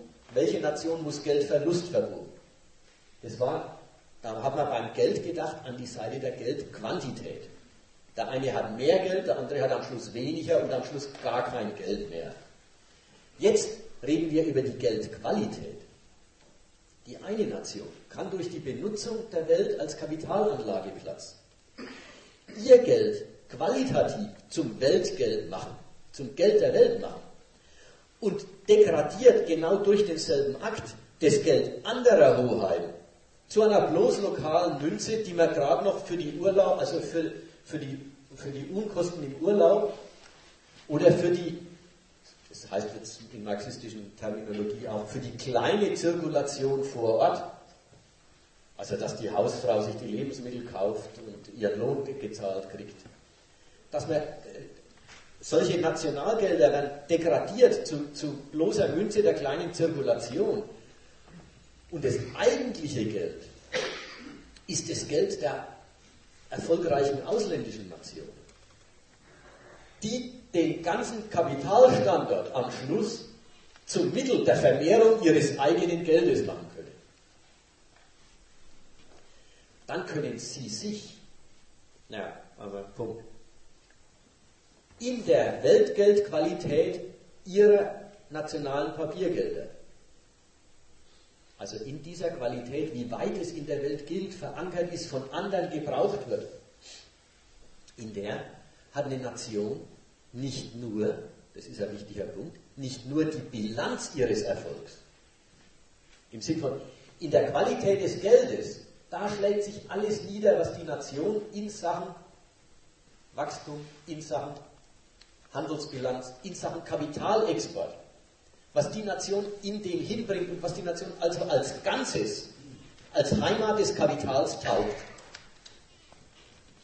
Es ist aber nicht nur die Bilanz, sozusagen der Blick nach hinten, der Blick rückwärts, Bilanz, man rechnet ab, äh, was rauskommen ist, sondern in dieser Weltgeldqualität hat eine Nation auch nach vorne das entscheidendste Mittel ihres Reichtums und ihrer Macht. Denn in dieser Weltgeldqualität, da entscheidet, an dieser Weltgeldqualität entscheidet sich, wie viel Fähigkeit eine Nation hat, Geld in die Welt zu setzen, ohne dass die Vermehrung der Quantität der Zettel die Verminderung des Werts des einzelnen Zettels ist. Wenn eine Nation ein Weltgeld hat, das alle brauchen, mögt am besten alle immer zubrauchen, dann hat sie eine nahezu grenzenlose Fähigkeit, Geld zu vermehren. Für sie ist das, was ich vorhin erläutert habe. Geld drucken können sie schon, Wert setzen können sie nicht. Für diese Weltgeldbesitzer ist die Sache mit dem, wenn sie Geld drucken, haben sie Wert in die Welt gesetzt. Praktisch verwirklicht. Verwirklicht, solange bis sie die Weltgeldqualität wirklich ruiniert haben. Das kann auch irgendwann passieren. Aber das dauert lang. Also für diese Weltgeldbesitzer, da ist das Ideal wirklich geworden. Wenn sie Geld drucken, dann ist mehr Geld in der Welt. Nicht, dann, ist, dann sind mehr Zettel in der Welt und jeder Einzelne ist dadurch weniger wert, sondern dann ist echt mehr Geld in der Welt. Sie können sich in eigener Währung im Prinzip grenzenlos verschulden. Und wer das kann, kann alle staatlichen Unkosten bezahlen die es braucht, erstens, um den Standort konkurrenzfähig zu machen und zu halten. Also die staatlichen Unkosten für Forschung und Entwicklung, für Infrastruktur, auch was der soziale Frieden kostet, wenn es denn sein muss. Die können das durch Verschuldung in eigener Währung bezahlen. Und sie können ihren Kapitalisten günstige Kreditbedingungen verschaffen. Sie können ihren äh, Finanzinstitutionen Liquidität verschaffen. Dann sind ihre Finanzkapitalabteilungen, sind dann auch die großen Finanzzentren der Welt. Weil dort, wenn man, wenn man, wenn man einen Kredit braucht, in Frankfurt, in New York kannst du ihn kriegen. Ob du ihn in Bombay kriegen kannst, das ist die Frage. Und übrigens, was er wert ist, ist die zweite Frage. Also diese Staaten schaffen es dann einerseits, die ganze Welt zum Mittel der Verwertung ihres Geldes, der Vermehrung ihres Geldes und damit zur Stärkung ihrer eigenen Finanzmacht zu machen. Und im selben Grad zerstören sie die Finanzsouveränität anderer Staaten. Spiegelbildlich nämlich sind andere Staaten in dem Sinn enteignet, jetzt nicht im Sinn von quantitativ haben sie wenig Geld oder keins, sondern qualitativ haben sie es nicht. Wenn Sie versuchen, das Geld zu vermehren, entwerben Sie es sofort.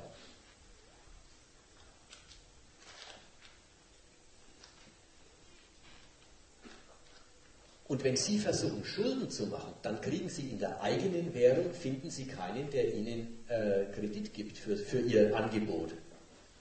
Ja, eine Schuld, äh, ein Schuldzettel im Seychellen-Dollar oder was immer. Ja, und da finden Sie keinen. Diese Länder sind gezwungen, wenn sie Schulden machen müssen, sich in Dollar oder in Euro oder in Schweizer Franken zu verschulden. Das heißt dann aber auch, die können die müssen ihre Verschuldung wirklich durch Exporterfolge auf dem Weltmarkt bezahlen. Die können das nicht durch eigenes Wachstum oder am Schluss durch eigene Schuldfortschreibung finanzieren, wie das die deutsche Staatsschuld prima kann. Ja, man, Staat, man, man in Deutschland funktioniert so jetzt seit ewig, dass man die Staatsschulden von gestern durch neue Staatsschulden abgibt. Man schreibt sie einfach fort. Ja, ein Land, das Kredit hat, kann das machen. Ein Land, das keinen Kredit hat, kann das nicht mehr machen.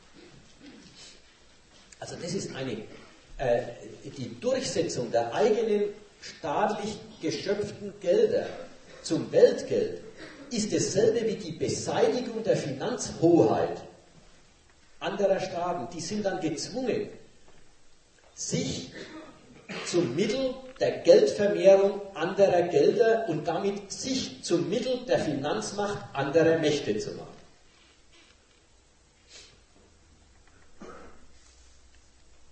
Alles mit fairem Kaufen und Verkaufen. Ja, meine ganze Rede war jetzt, da war nichts mit drauf. Nein, Kauf und Verkauf, freie Konkurrenz. Ums Geld verdienen können am anderen führt zu solchen Ergebnissen. Am Schluss sind Staaten Weltmächte, deren, ja, bei denen wirklich ein Federstrich Geld schafft. Und andere, geldlos, die sich zum, zur Reichtumsquelle für fremde Hoheit machen müssen. Also lauter Gegensätze, in denen, das ist jetzt der Übergang zum letzten Punkt, lauter Gegensätze, in denen die Gewalt immer schon lauert. Warum lauert die da drin?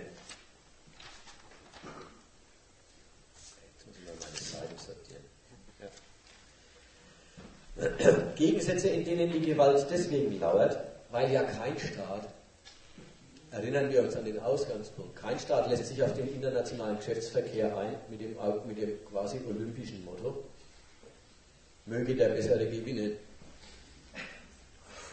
Jeder lässt sich auf den internationalen Geschäftsverkehr ein, weil er den anderen zur eigenen Stärkung benutzen will. Dieses benutzen, und das wollen durchaus beide Handelspartner, Dieses Benutzen führt jetzt dazu, dass der eine benutzt wird und der andere benutzt. Über die Konkurrenz der Kapitale. In, den, in der Schrittfolge, die ich jetzt damals skizziert habe. Aber die Anerkennung, die man dem anderen gewährt hat, die Bereitschaft, okay, auf deinem Territorium gilt deine Souveränität, die will ich stehen lassen, weil ich sie benutzen will, nur, damit, nur dafür, damit ich sie benutzen kann und nur insoweit, als ich sie benutzen kann. Ja, das hat ja die Umkehrung. Und wenn das nicht mehr geht oder nicht geht, wie ich mir das denke, dann ist es auch mit der Anerkennung deiner Ansprüche nicht mehr weit her dann ist die Anerkennung dieser Frieden zwischen den Hoheiten, dann ist dieser Frieden gefährdet. Und gefährdet wird, wird er, da muss man jetzt dran denken, ich habe jetzt so argumentiert, dass es so rauskommen müsste, also müssten die Verlierer aufbegehren. Sie haben ja auch genug Gründe aufzubegehren.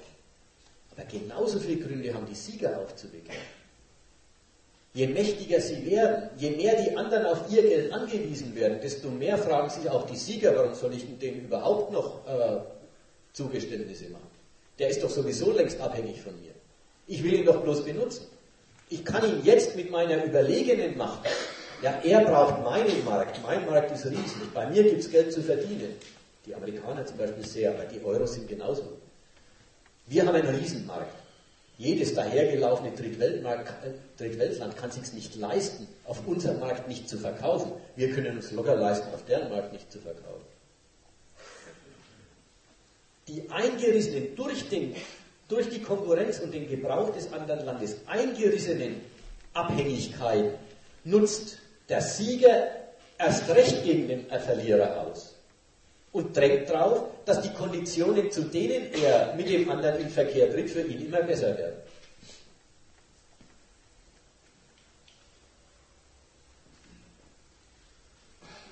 Deswegen ist im Geschäftsverkehr zwischen den Staaten immerzu die Anerkennung des anderen umstritten.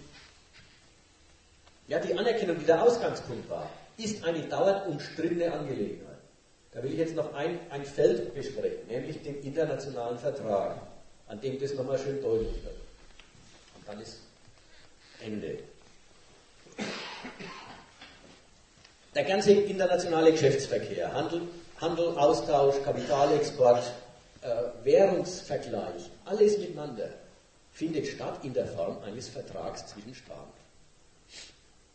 Und der Vertrag kommt nicht, wie der Ex-Kanzler Helmut Schmidt gesagt hat, von sich vertragen. Vertrag kommt vielmehr vom Gegenteil. Vertrag, das ist eine Vereinbarung, wo zwei gegensätzliche Willen sich in einem Punkt einig werden. Wichtig, zwei gegensätzliche Willen werden sich im Vertrag einig. Nicht zwei Willen, die sich Freund sind. Man merkt es schon, wenn, wenn Eheleute einen Ehevertrag machen, ja, das ist schon nicht, weil man sich so mag. Ist ja auch klar, ein Vertrag, da binden sich zwei Willen, weil sie in ihrem Gegensatz die andere Seite benutzen. Jeder lässt sich auf eine Verpflichtung ein, weil er den anderen Vertragspartner verpflichten will.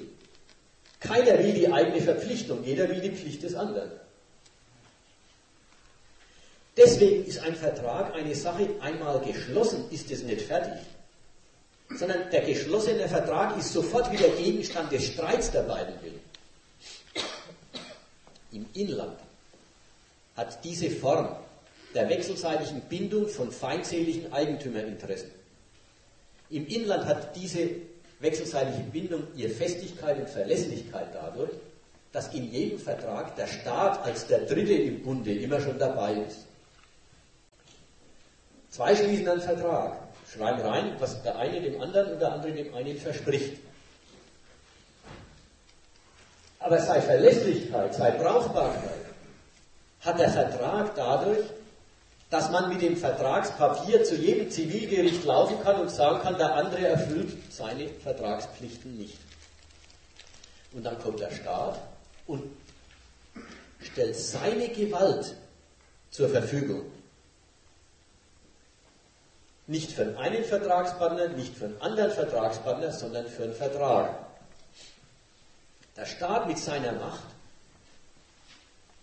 erzwingt nämlich nicht nur die Einhaltung des Versprochenen, sondern der Staat mit seiner Macht, der Richter, ist auch der, der, der, der letzte und entscheidende Interpret dessen, was überhaupt vereinbart worden ist. Denn es liegt ja in der Natur der Sache. Zwei versprechen sich Dienste, keiner will den Dienst, jeder will den Dienst des anderen. Kaum ist es passiert, sagt einer, na so habe ich das nicht gemeint. Das habe ich nicht versprechen wollen. Ist auch klar, das ist ja die Weise, wie man sagt, ich bin vertragstreu, aber ich will den, aber den Preis zahle ich nicht. Und deswegen gibt es den Richter, der den Vertrag interpretiert und verbindlich festlegt, was die in Wahrheit vereinbart haben. Also was heißt schon in Wahrheit? In Wahrheit halt, weil es der Richter festlegt und weil das gilt, ist es das, was in Wahrheit vereinbart worden ist. Was die gemeint haben, dass sie vereinbaren, ist am Schluss ganz gleichgültig. Nur mit einer überlegenen Gewalt funktioniert also die Bindung der beiden Willen. Dazu war mein Exkurs in den inländischen Vertrag nötig. Denn jetzt sind wir ja wieder beim Thema, denn Verträge zwischen Staaten sind was ganz Eigentümliches. Auch da lässt sich der eine und der andere aufeinander ein. Jeder verspricht was, weil er eine Leistung der Gegenseite will.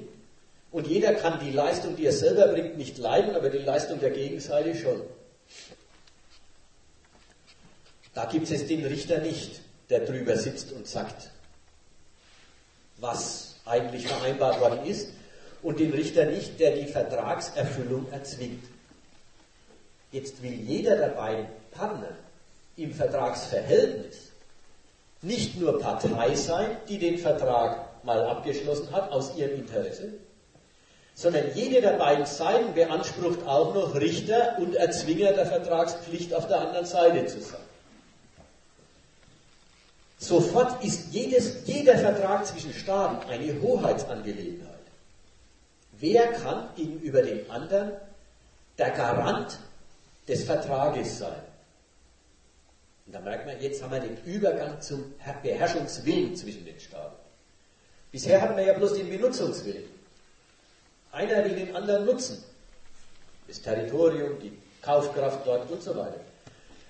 Jetzt haben wir, weil die Nutzung ein Willensverhältnis, ein Genehmigungsverhältnis von zwei Souveränen ist, will jeder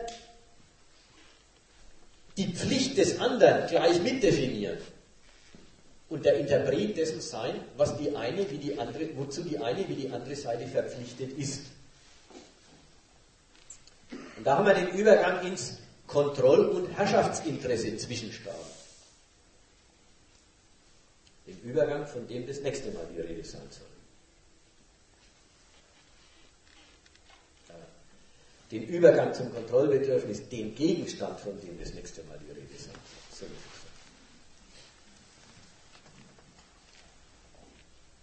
Also damit mache ich erstmal Schluss. Ich bin mir im Klaren darüber, dass das ein äh, Vortrag war, der, der, mehr den Charakter einer Vorlesung hatte als normal und weniger geeignet ist zum Diskutieren. Es kam heute bloß darauf an zu sagen, wo kommen eigentlich die Gegensätze der Staaten her, wenn sie wechselseitig in einen Geschäftsverkehr einwilligen, wo doch tatsächlich gekauft und bezahlt wird. Wo keiner irgendwem was raubweise, diebstahlsmäßig wegnimmt. Wo kommen die Gegensätze her? Das war jetzt Konkurrenz und Wachstum, Konkurrenz um Geldaneignung, Konkurrenz um Weltgeld, Konkurrenz um die Geldqualität von nationalen Währungen. Und darin steckt alles, bis hin zur Beseitigung des anderen Souveräns als Finanzmacht. Und das habe ich jetzt nicht gemacht vorhin, aber wenn man jetzt mal einen schnellen Blick in die Welt wirft, diese Aufteilung in Gelder, die bloß noch Lokalgelder sind und Geld, das Weltgeld ist, ist inzwischen unglaublich weit gediehen. Es gibt den Dollar, es gibt den Yen, die Europäer mussten schon alle zusammenlegen, damit sie auch nochmal so ein Ding hinkriegen. Und sonst eigentlich nichts mehr.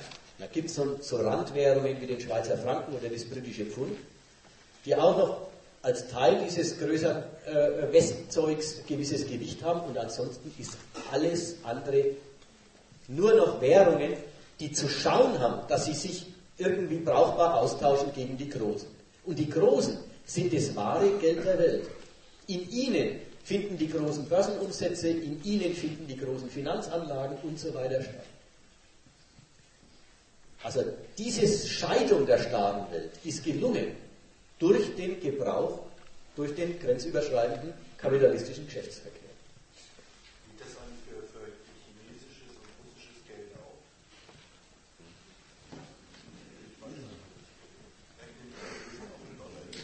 Also die Frage war, die kann man sicher hinten nicht hören können, die Frage war, gilt es jetzt für chinesisches und russisches Geld auch? Muss man, würde ich, würde ich so eingehen drauf?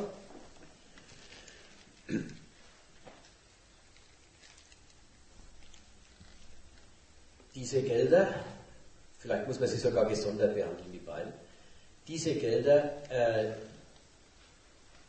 kämpfen darum, dass das für sie nicht gilt. Denken wir mal, was Russland betrifft, knapp zehn Jahre zurück. Da hat der Jelzin regiert und da war eine durchgängige Dollarisierung der russischen Wirtschaft. Da hat der Dollar die einheimische Währung schon voll verdrängt gehabt. Gut, jetzt war Jelzins, äh, Jelzin nicht, jetzt der neue, der Putin. Putins, da muss man wirklich sagen, da war dann der Tschetschenienkrieg, dieses weiteren Zerfall der Staatsmacht lassen wir nicht mehr zu. Dann der, was im Westen ja immer vermerkt wird, der sehr unfeine Krieg gegen die Oligarchen.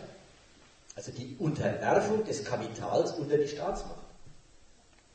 Denn da drüben, da, hat, da haben große Kapitalisten, also große äh, äh, äh Besitzer großer Vermögen, äh, sich die Staatsmacht zum Mittel gemacht und nicht die Staatsmacht sich das Kapital untergeordnet gehabt. Also diese, diese Zerschlagung von Jukos, diese äh, äh, Inhaftierung und Verurteilung von dem Horodkowski, äh, das, das hat dort die Unterwerfung des Kapitals unter den Staat durchgesetzt. Und mit diesen sehr gewaltsamen Maßnahmen hat Russland erstmal die Hoheit wiederhergestellt, damit überhaupt im Inland die Geltung seines Geldes äh, oder, und damit das Inland seinem Geld als, seinen, als den Spielraum dieses Geldes zurückerobert. So weit, so gut. Weltwährung ist der Rubel keineswegs. Er möchte es gern werden, indem, er, indem die Russen Angebote machen, man könnte äh, Energiegeschäfte in ihrer Währung abwickeln und damit vielleicht irgendwelchen Partnern anbieten, sie könnten günstiger fahren als mit dem Dollar als der allgemeine Ölwert.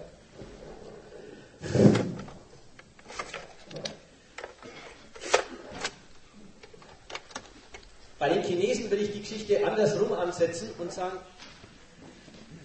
da sieht man was anderes. Da sieht man nämlich, was es alles braucht für eine Lokalwährung, um den Rang einer Weltwährung langsam Schritt für Schritt sich, sich anzueignen. In der, Hinsicht, in der Hinsicht machen die Chinesen eine Karriere nach, wiederholen einen Karriereweg, den vor ihnen unter anderem die Deutschen nach dem Zweiten Weltkrieg gegangen sind. Da muss man ewig lang Exportüberschüsse einfahren.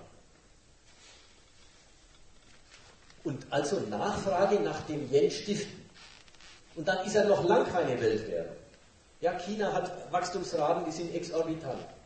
China hat Exportüberschüsse, die sind riesig. Und über, Jahrzehnt, über ein Jahrzehnt nunmehr.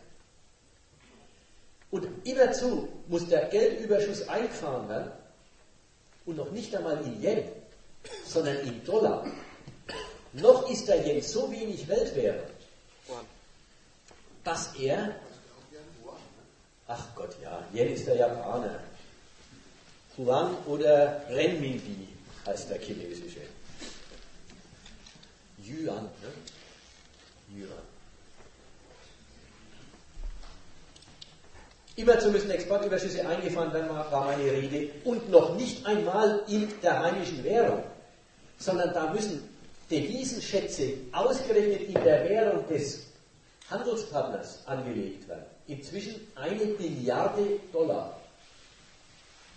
Unglaubliche Geldsummen fremden Geldes, um sozusagen eine Devisenreserve zu haben, um beweisen zu können, dass man den Yuan, wenn man den will, in gutes Geld jederzeit austauschen kann. Also ein Land, das Devisenreserven in hohem Umfang anlegt, liefert damit den Beweis, dass es sich sicher ist, dass die eigene Währung als eigene noch keineswegs das Vertrauen der Geldbesitzer auf dem Globus errungen hat. Dass man diesem Vertrauen nachhelfen muss, indem man sagen, beweisen können muss, wenn du mein Geld nicht mehr willst, ich kann dir jederzeit anderes dafür geben. Nur dann ist die chinesische Währung auch als Handelswährung zu gebrauchen. Erst wenn, erst wenn eine Währung so viel Interesse an sich stiftet, dass andere sagen, ich will deine Währung, auch wenn du keinen Dollar in der Hinterhand hast. Bedarf nach deinem Geld gibt es jederzeit, ganz unabhängig davon, ob du es umtauschen kannst in die etablierten Weltwährungen. Erst dann hat ein Geld sich so etabliert durch Warenexport und Kapitalexport, dass es selbst Weltgeld ist und nicht mehr Weltgeldqualität durch die Austauschfähigkeit in anderes Weltgeld zu beweisen hat. Die Chinesen sehen sich selber noch keineswegs an diesem Punkt. Sonst würden sie nämlich das ewige Aufhäufen von Dollar auch mal wieder lassen. Denn da gilt ja das, was ich vorhin gesagt habe. Das ewige Aufhäufen von Dollar hat ja von der Chinesenseite aus, von den Chinesen aus die Seite, dass sie den Dollar damit immer zu stärken als Weltgeld. Sie kreditieren doch mit ihren, mit ihren Handelsüberschüssen, kreditieren sie die, die Zettel der Amis, nach denen überhaupt keine adäquate Nachfrage mehr besteht. Oder anders ausgedrückt, die Nachfrage übt die chinesische Nationalbank aus. Den Ausgleich der Nachfrage stiftet die chinesische Nationalbank mit ihrer Schatzbildnerei. Insofern ärgert es natürlich auch eine, eine Währung, eine, die Währungshüter einer Währung, die Weltgeld sein will, wenn sie Weltgeld immer bloß sein kann, indem sie die Weltgeldqualität des Konkurrenten vergrößert. Entscheidende Schritt ist der, den die Deutsche Bundesbank äh, 1969 bis 1974 gemacht hat. Der Beschluss, zu diesem Preis kaufen wir die Dollars nicht mehr auf. Das ist die Entdeckung. Nach unserer Währung gibt es ja eine Nachfrage, ganz unabhängig davon, ob wir, ob wir und in welchem Umfang wir Dollar besitzen. Das ist der Einstieg in, rechnet mit meinem Geld für sich und nicht mit meinem Geld als einem Statthalter vom Dollar. Insofern, das ist nicht gesagt mit der ganzen Rede, dass es eine Nation nicht schaffen kann, in den Weltgeldrang aufzusteigen mit der eigenen Währung den sie erstmal noch nicht hat. Aber wenn wir uns die Welt anschauen und gerade China als Beispiel nehmen, muss man sagen, da sieht man, was alles dazugehört. Eine Milliarde Menschen kommandieren. 500 Millionen an, an äh, Billigstarbeit bringen und damit dem Weltmarkt lauter unschlagbare Billigangebote machen. Das braucht es, damit ein Land tatsächlich die Perspektive sich eröffnet, einer etablierten Weltwährung wie dem Dollar oder dem Euro Konkurrenz zu machen. Drunter geht es sowieso nicht. Also in der Hinsicht ist die Verteilung von Finanzsouveränität zwischen den Staaten schon eine ganz schön feste Angelegenheit. Ein anderes Beispiel dafür ist umgekehrt Japan. Die haben ihrer Währung durch das spezielle Verhältnis zu den Amerikanern eine gewisse Festigkeit verliehen und haben mit ihrer Währung, ich glaube jetzt bald 20 Jahre Deflation überstanden, ohne dass die Finanzsysteme des Landes zusammengebrochen wären. Sie konnten sich immer weiter, immer neu in eigener Währung verschulden. So viel geht immerhin auch, wenn man eine Weltwährung hat, so viel Unabhängigkeit vom erfolgreichen Tagesgeschäft kriegt ein Land mit einer, äh, mit einer etablierten Weltwährung tatsächlich hin. Auf Dauer kann man natürlich nicht immer nur Misserfolge haben. Das geht nicht.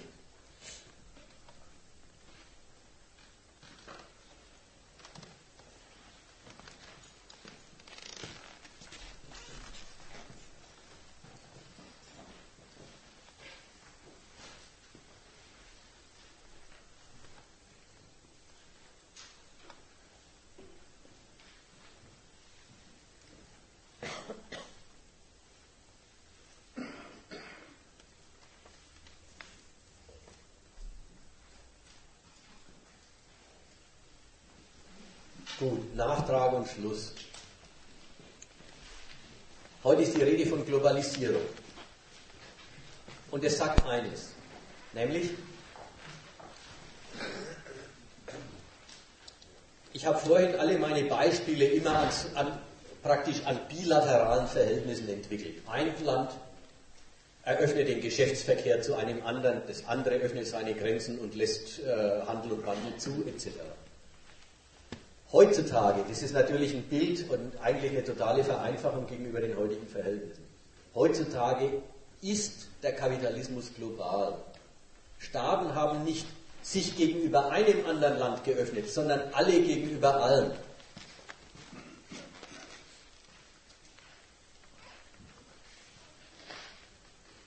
Die Weltgeldmächte lassen ihr Geld überall auf dem Globus sich vermehren. Das hat aber auf der anderen Seite auch die Konsequenz, sie hängen mit ihrem Geld und dem Wert ihres Geldes davon ab, dass das überall auf dem Globus funktioniert. Deutsche Geldmacht oder europäische Geldmacht ist jetzt verletzbar, nicht nur durch eine schlechte Konjunktur in Europa, sondern tatsächlich auch durch einen Kollaps Südamerikas. Die sind die, die haben die ganze Welt zum Spielfeld ihrer Währungen gemacht und zum Mittel der Expansion ihrer Finanzmacht. Das heißt, sie brauchen auch das kapitalistische Geschäft überall. Diese Öffnung, diese globale Öffnung hat einerseits dem Kapitalismus Wachstumspotenzen eröffnet, an die hätte man vorher nicht gedacht. Das war sozusagen das progressive Element der amerikanischen Weltordnung in der zweiten Hälfte des 20. Jahrhunderts. Vor dem Zweiten Weltkrieg man nicht, hat man nicht gedacht, dass der Kapitalismus solche Wachstumsraten auf Dauer, auf längere Perioden hinbringt. Das ja, aber auf der anderen Seite haben sie jetzt ein globales, ein globales Geschäftsgebaren und eine Größenordnung von Kapital, wo wiederum die großen Firmen die ganze Welt brauchen, um, ihr, ja, um ihre, ihre Umschlagsbewegung, um ihre Akkumulation weiterzutreiben. Deswegen ist die Wirtschaftsordnung jetzt kein bilaterales Verhältnis mehr, sondern ein globales Ding. Eine Weltwirtschaft braucht eine Weltbeherrschung, damit die gewaltmäßige Garantie des Geschäftsverkehrs auch zuverlässig ist. Insofern geht es nicht bloß um Herrschaftsverhältnisse zwischen einzelnen Staaten, sondern es geht heute um die Beherrschung des Globus. Weltherrschaft. Interessanterweise, wie die Welt heute ausschaut, kollektive Weltherrschaft. Also über diese Sachen soll es nächstes Mal gehen.